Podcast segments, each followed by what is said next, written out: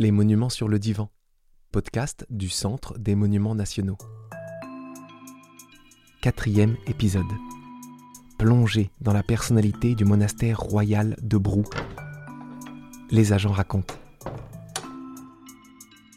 À Bourg-en-Bresse, ancienne terre savoyarde, se cache un monument unique, ciselé au XVIe siècle par la puissante Marguerite d'Autriche, le monastère royal de Brou.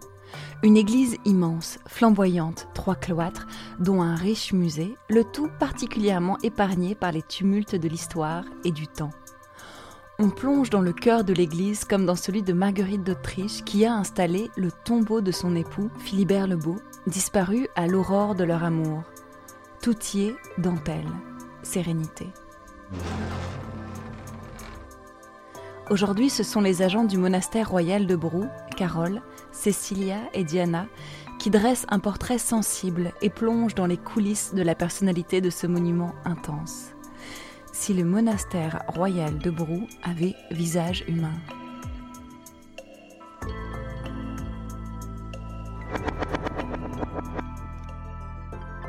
Je pense qu'il prendrait euh, le visage d'une femme, je ne sais pas, pour moi, il est forcément euh, féminin.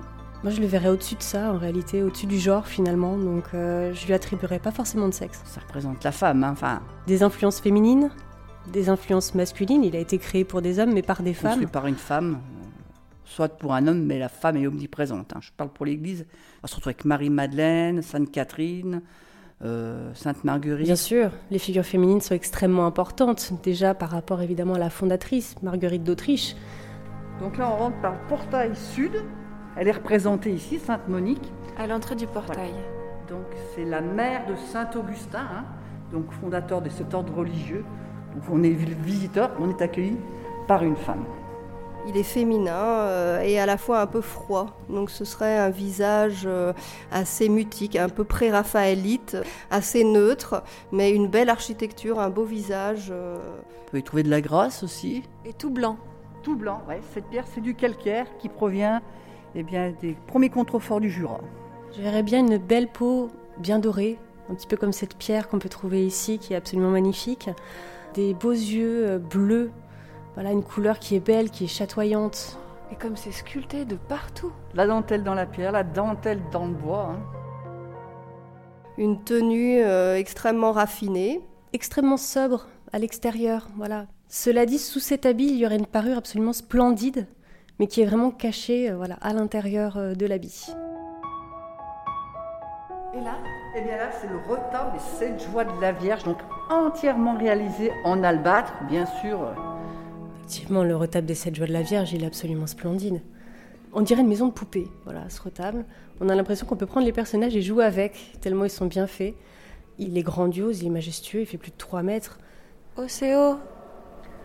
Ah oui, plus de 20 mètres de haut. hein. Grand, il serait imposant. hein. Moi, je verrais bien 1m90, voire 2 mètres. Euh, une sorte de grande dame blanche. Voilà, moi, comment je, je verrais ce monument si c'était effectivement un être humain. Où là, bien, vous avez tout le gothique flamboyant qui apparaît. hein. Donc les artistes fla- flamands. Pour moi, il est européen. C'est vrai que je le verrais plutôt euh, un peu anglais de par sa délicatesse. Vous avez donc un architecte flamand, qui travaille ici, des Italiens, des Français. Donc pour moi, C'est un monument qui est typiquement européen. Voilà. sachant que ici, aucune restauration, hein. pas de nettoyage. hein. Elle aurait 500 ans, 489 ans. mais en paraîtrait environ euh, entre 35 et 40 ans. Je lui donne pas d'âge pour moi. Il a passé les siècles avec brio. Pour moi, c'est un lieu immortel. C'est la magie de ce lieu qui l'a rendu euh, immortel. Et là, on, on passe sous le gibet. Ces particularités euh, sont du fait, euh, je pense, que ce monument a été construit par amour, qui fait qu'on le compare souvent euh, au Taj Mahal. Sa fondatrice, Marguerite d'Autriche, est quelqu'un euh, qui est une femme de pouvoir, faut pas oublier quand même qu'elle est régente des Pays-Bas, duchesse de Savoie, archiduchesse d'Autriche, infante d'Espagne. Mais on sait qu'elle a eu une vie très difficile, cette femme, euh, qui a été mariée de force, très jeune. Euh, elle a perdu euh, son enfant, deux maris. Et là, euh, en fait, elle rencontre l'amour, vraiment, avec un grand A. Et son mari meurt aussi euh, à la chasse. Philibert décède en 1504. C'est Marguerite d'Autriche qui va reconstruire ce prieuré Saint-Pierre de Brou. Vraiment pour déjà ses derniers jours, ensuite pour son tombeau, mais elle l'a aussi créé pour son mari défunt. Donc là, les trois tombeaux, ou cénotaphes, hein, au centre d'un prince, hein, le duc de Savoie, Philibert le Beau. Et puis c'est vrai que dans certaines sculptures, quand on voit ce P et ce M de Philibert et Marguerite qui sont entrelacés, c'est doux, c'est en courbe et en contre-courbe. Et donc, ce destin euh, tragique sacralise euh, cette histoire euh, merveilleuse. Et tout autour, il y a des, alors, il y a des inscriptions. Ah eh bien, c'est la devise de Marguerite d'Autriche, le fameux fortune, infortune, forte, une en deux mots. Ce qui ne tue pas une femme la rend plus forte. Ce serait aussi un monument fier. Intimidant. Parce qu'il est là, parce qu'il est massif, parce qu'il a passé les siècles en réalité, mais pas orgueilleux et au contraire même généreux. On est dans un monastère, donc c'est vraiment une fonction d'accueil. Et à la fois un peu mutique, assez, euh, assez réservé, un côté comme ça un petit peu euh, taiseux. Exactement, oui. Pour moi, c'est justement un, monument qui euh, est pudique. C'est un monument qui est à voir et qui est à revoir. On peut passer du profane au religieux, monument en plusieurs facettes. Des petites touches d'humour, oui, qui sont glissées à droite et à gauche, oui. Donc ça, ce sont les miséricordes.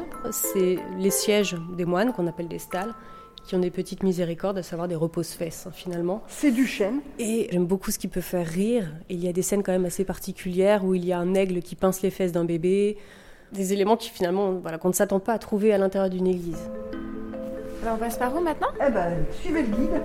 C'est un peu facile là. Que j'aime et ce qui me touche, c'est l'odeur de la pierre, euh, que je trouve très poétique. On a l'odeur du magnolia. Magnolia, étoile nain du Japon. On a un arbre absolument superbe dans le premier cloître. Bien plus vieux que nous. Qui embaume vraiment le premier et le deuxième cloître, c'est aussi très très très agréable. Qu'est-ce qu'on entend là? Le vent.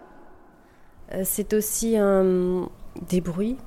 Voilà, des bruits euh, qui sont très diversifiés. On a le vent, le vent qui va s'engouffrer de partout, et qui va effectivement faire vibrer ce monastère. Oui, moi je vois des bruits de pas ou, des robes de bure qui se frottent l'une contre l'autre.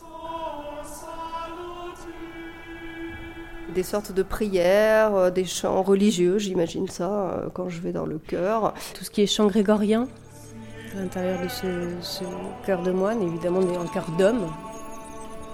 Et ça résonne, hein? Ah oui, oui, oui. Du silence surtout. Le silence, évidemment, la méditation aussi, où on n'entend que les oiseaux euh, qui vont gazouiller, qui vont chanter. Ça, c'est le deuxième cloître. Voilà, le cloître dédié à, la prière, à la déambulation. Donc c'est vrai que moi, ça m'arrive effectivement de faire le tour du deuxième cloître et de regarder ces chapiteaux qui sont extrêmement intéressants, historiés, et de faire finalement ce que faisaient les moines, à savoir inventer un peu des histoires autour euh, de ces différentes images. Il est paisible, il est reposant, ce grand cloître. Euh, ah, pour moi, il résume euh, le calme, la sérénité, la remise en question sur soi. Et, ce sont des découvertes euh, journalières, en fait, à l'intérieur. Le soir, quand les portes sont fermées, on est seul à l'intérieur de ce monastère. Et là, vraiment, on se sent extrêmement bien. Voilà, on, réfléchit, on contemple, et euh, c'est vrai que c'est un moment qui est très agréable. C'était propre à la méditation des moines, mais on se retrouve un peu avec soi-même, propre à l'introspection. Moi, ça m'apaise énormément.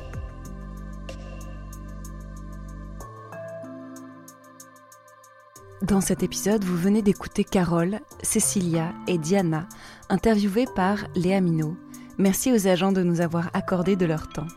Les Monuments sur le Divan, un podcast produit par le Centre des Monuments Nationaux et Ose Masterclass, réalisé par Écran Sonore.